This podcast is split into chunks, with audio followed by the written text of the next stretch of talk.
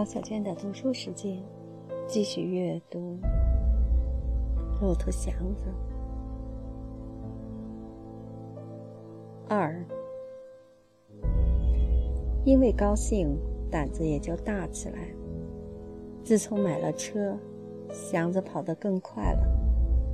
自己的车当然格外小心，可是他看看自己，再看看自己的车，就觉得有些不是味儿。假如不快跑的话，他自己自从到城里来，又长高了一寸多。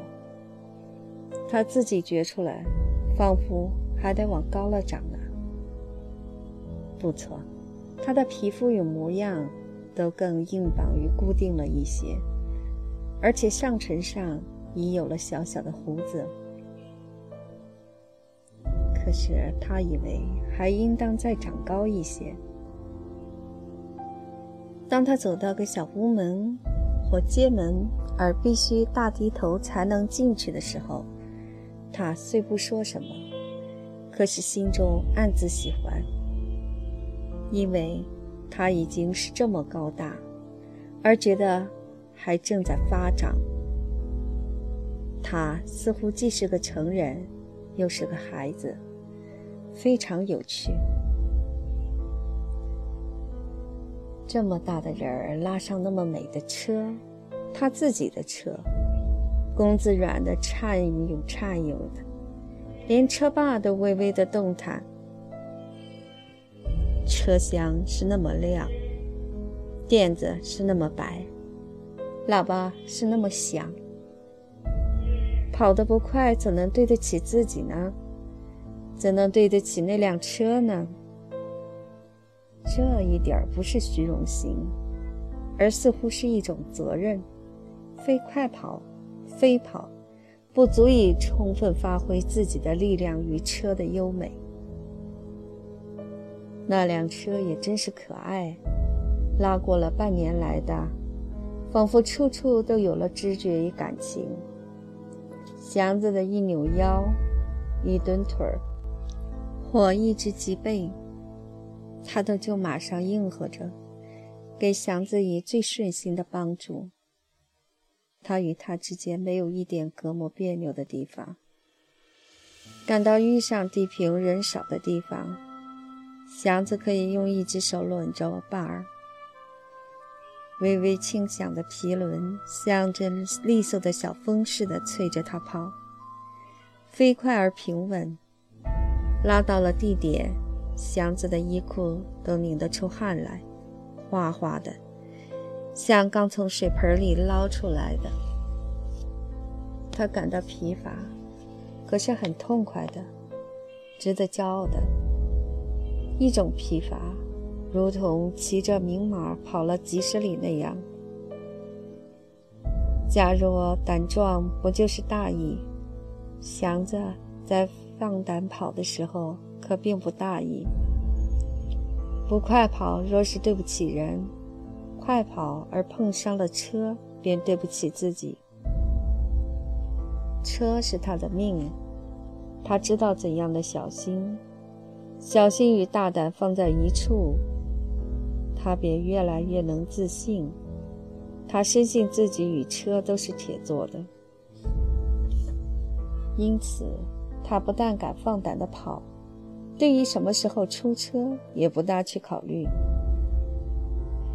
他觉得用力拉车去挣口饭吃，是天下最有骨气的事。他愿意出去，没人可以拦住他。外面的谣言，他不大往心里听。什么西苑又来了兵，什么长辛店又打上了仗，什么西直门外又在拉夫，什么齐化门已经关了半天，他都不大注意。自然。街上铺户也都上了门，而马路上站满了武装警察与保安队。他也不便故意去找不自在，也和别人一样，急忙收了车。可是，谣言他不信。他知道怎样谨慎，特别因为车是自己的。但是他究竟是乡下人，不像城里人那样听见风便是雨。再说，他的身体使他相信，即使不幸赶到点儿上，他必定有办法，不至于吃很大的亏。他不是容易欺负的，那么大的个子，那么宽的肩膀。战争的消息与谣言几乎每年随着春麦一块儿往起长。麦穗儿与刺刀可以算作北方人的希望与忧惧的象征。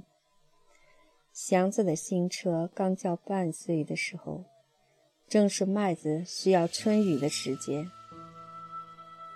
春雨不一定顺着人民的盼望而降落，可是战争，不管有没有人盼望，总会来到。谣言吧，真事儿吧。祥子似乎忘了他曾经做过庄稼活他不大关心战争怎样的毁坏田地，也不大注意春雨的有无。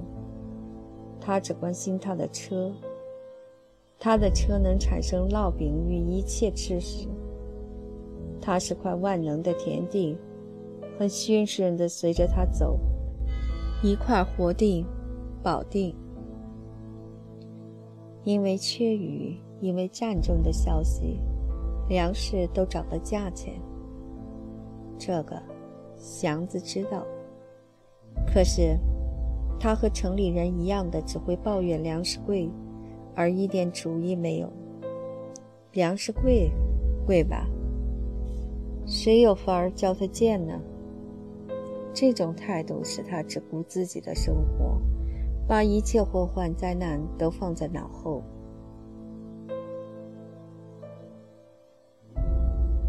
设若城里的人对于一切都没有办法，他们可会造谣言，有时完全无中生有，有时把一份真事儿说成十分，以便显出他们并不愚傻与不做事。他们像些小鱼。闲着的时候，把嘴放在水瓶上，吐出几个完全没用的水泡儿，也怪得意。在谣言里，最有意思的是关于战争的。别种谣言往往始终是谣言，好像谈鬼说狐那样，不会说着说着就真见了鬼。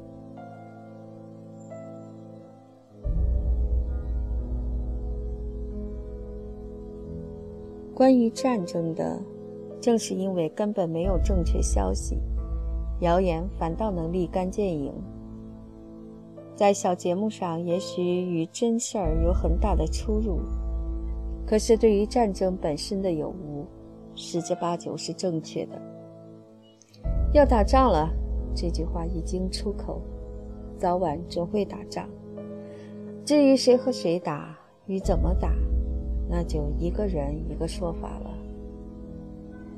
祥子并不是不知道这个，不过干苦工的人们，拉车的也在内，虽然不会欢迎战争，可是碰到了他，也不一定就准倒霉。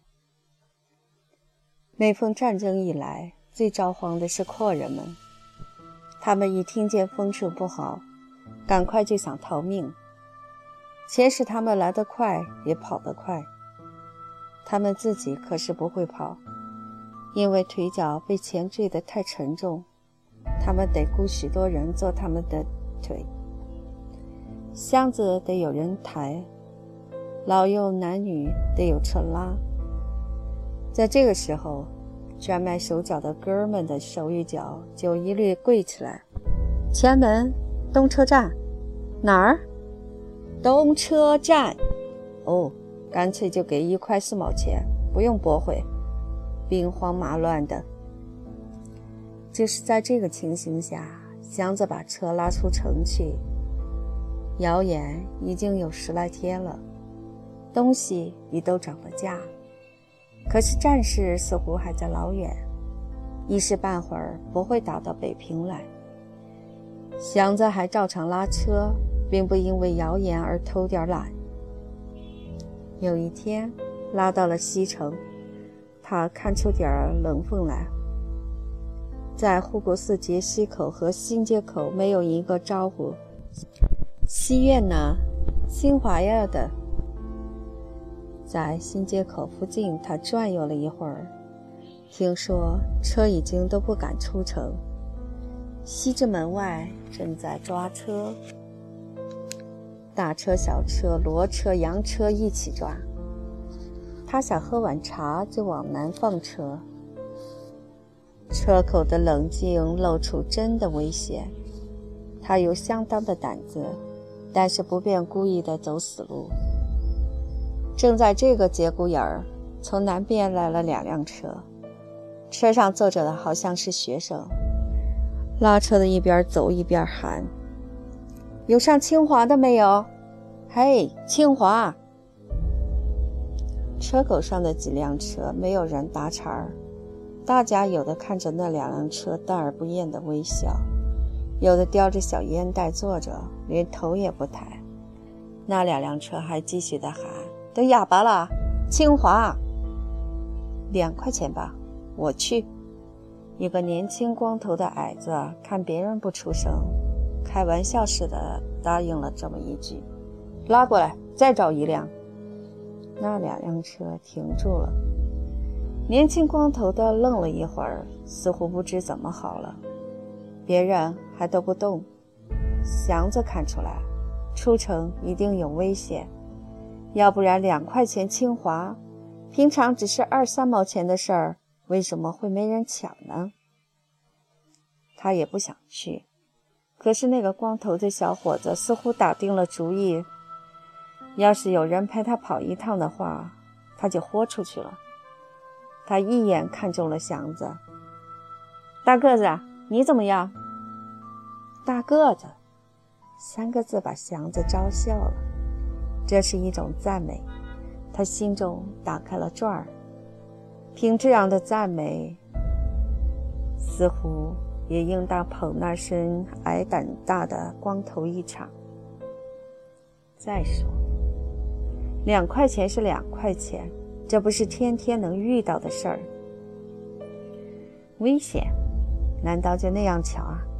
况且前两天还有人说天坛住满了兵，他亲眼看见的，那里连个兵毛也没有。这么一想，他把车拉过去了，拉到了西直门。城洞里几乎没有什么行人，祥子的心凉了一些。光头也看出不妙，可是还笑着说：“招呼吧，伙计，是福不是祸，今儿个就是今儿个啦。”祥子知道事情要坏。可是，在街面上混了这几年了，不能说了不算，不能耍老娘们脾气。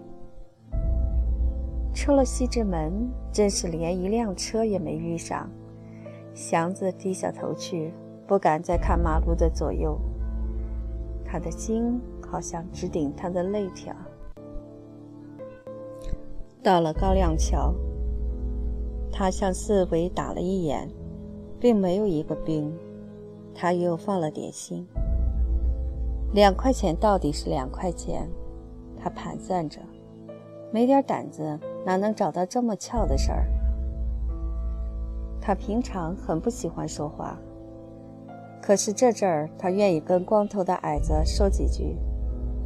街上清静的真可怕，朝土道走吧，马路上。那还用说？矮子猜到他的意思，只要一上了便道，咱们就算有点底了。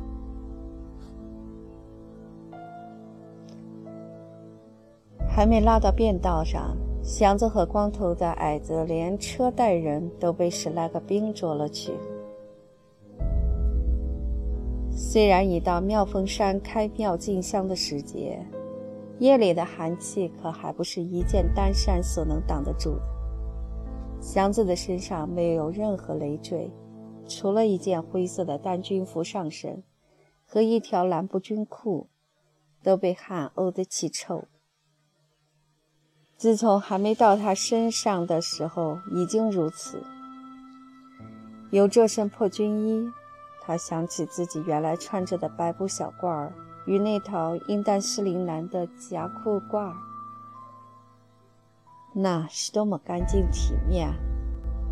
是的，世界上还有许多比阴淡湿淋蓝更体面的东西。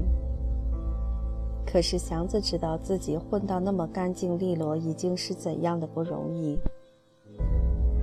闻着现在身上的臭汗味儿，他把以前的挣扎与成功看得分外光荣，比原来的光荣放大了十倍。他越想着过去，便越恨那些兵们。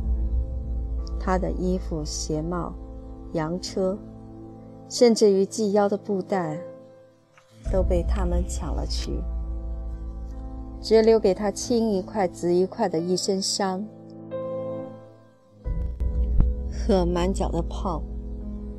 不过，衣服算不了什么，身上的伤不久就会好的。他的车，几年的血汗挣出来的那辆车，没了。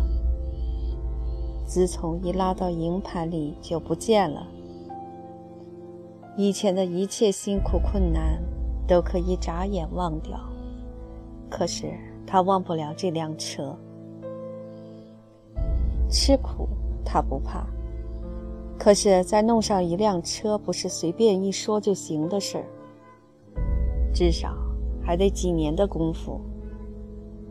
过去的成功全算白饶，他得重打鼓，另开张打头来。想着落了泪，他不但恨那些兵，而且恨世上的一切了。凭什么把人欺负到这个地步呢？凭什么？凭什么？他喊了出来。这一喊，虽然痛快了些，马上使他想起危险来。别的先不去管吧，逃命要紧。他在哪里呢？他自己也不能正确的回答出。这些日子了。他随着兵们跑，汗从头上一直流到脚后跟。走，得扛着、拉着或推着兵们的东西；站着，他得去挑水、烧火、喂牲口。他一天到晚只知道怎样把最后的力气放在手上、脚上，心中成了块空白。到了夜晚，头一挨地。他便像死了过去，而永远不再睁眼，也并非一定是件好事。最初，他似乎记得兵们是往妙峰山一带退却，及至到了后山，他只顾得爬山了，而时时想到不定哪时他会一跤跌到山涧里，把骨肉被野鹰们啄尽，不顾的别的，在山中绕了许多天。忽然有一天，山路越来越少。当太阳在他背后的时候，他远远地看见了平地。晚饭的号声把出营的兵丁唤回，有几个扛着枪的牵来几匹骆驼。骆驼，祥子的心一动，忽然他会思想了，好像迷了路的人忽然找到一个熟识的标记。把一切都极快地想了起来。骆驼不会过山，他一定是来到了平地。在他的知识里，他晓得京西一带，像八里庄、黄村、北兴安、磨石口、五里屯三家店，都有养骆驼的。难道绕来绕去，绕到磨石口来了吗？这是什么战略？假使这群只会跑路与抢劫的兵们也会有战略，不晓得。可是他却知道，假如这真是莫石口的话，兵们必是绕不出山去，而想到山下来找个活路。莫石口是个好地方，往东北可以回到西山，往南可以奔长辛店或丰台，一直出口子往西也是条出路。他为兵们这么盘算，心中也就为自己画出一条道来。这到了他逃走的时候了。万一兵们再退回乱山里去，他就是逃出兵的手掌。也还有饿死的危险。要逃，就得趁这个机会，由这里一跑，他相信，一步就能跑回海淀。虽然中间隔着那么多地方，可是他都知道呀。一闭眼，他就有了个地图。这里是莫斯口，老天爷，这必须是莫斯口。他往东北拐。过金顶山、李王坟，就是八大处。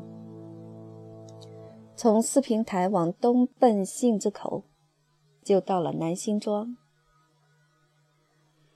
为是有些遮影，他顶好还顺着山走，从北辛庄往北，过魏家村儿，往北过南河滩，再往北到红山头、结王府。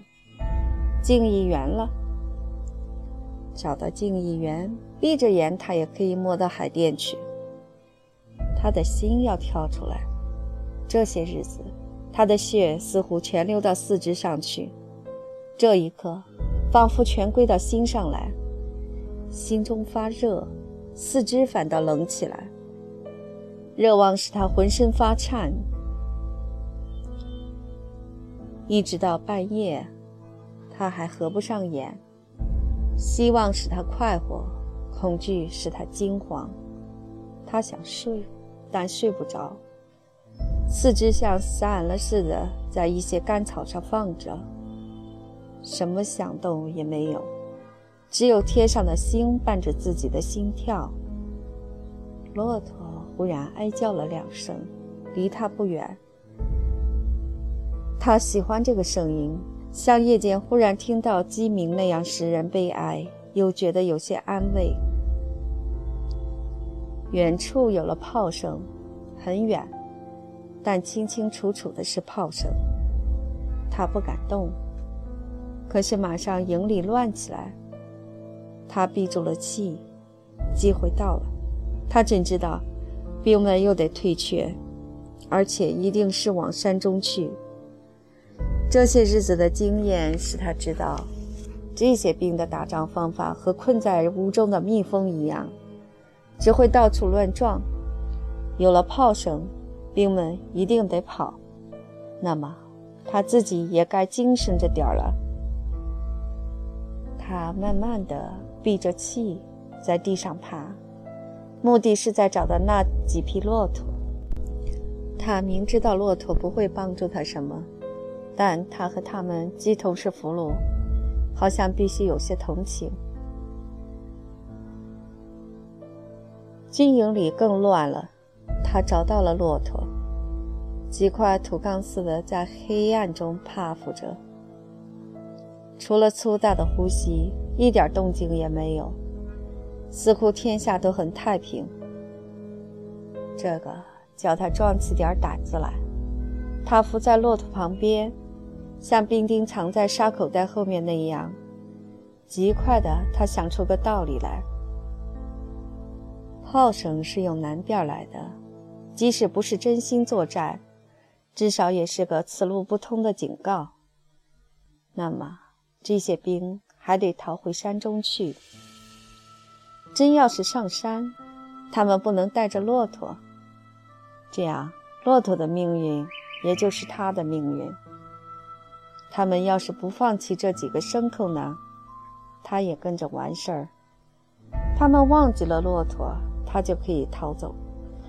把耳朵贴在地上，他听着有没有脚步声而来，心跳得极快。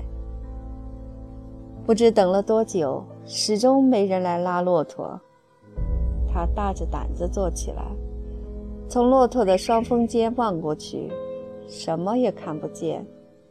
寺外极黑，逃吧！不管是吉是凶，逃。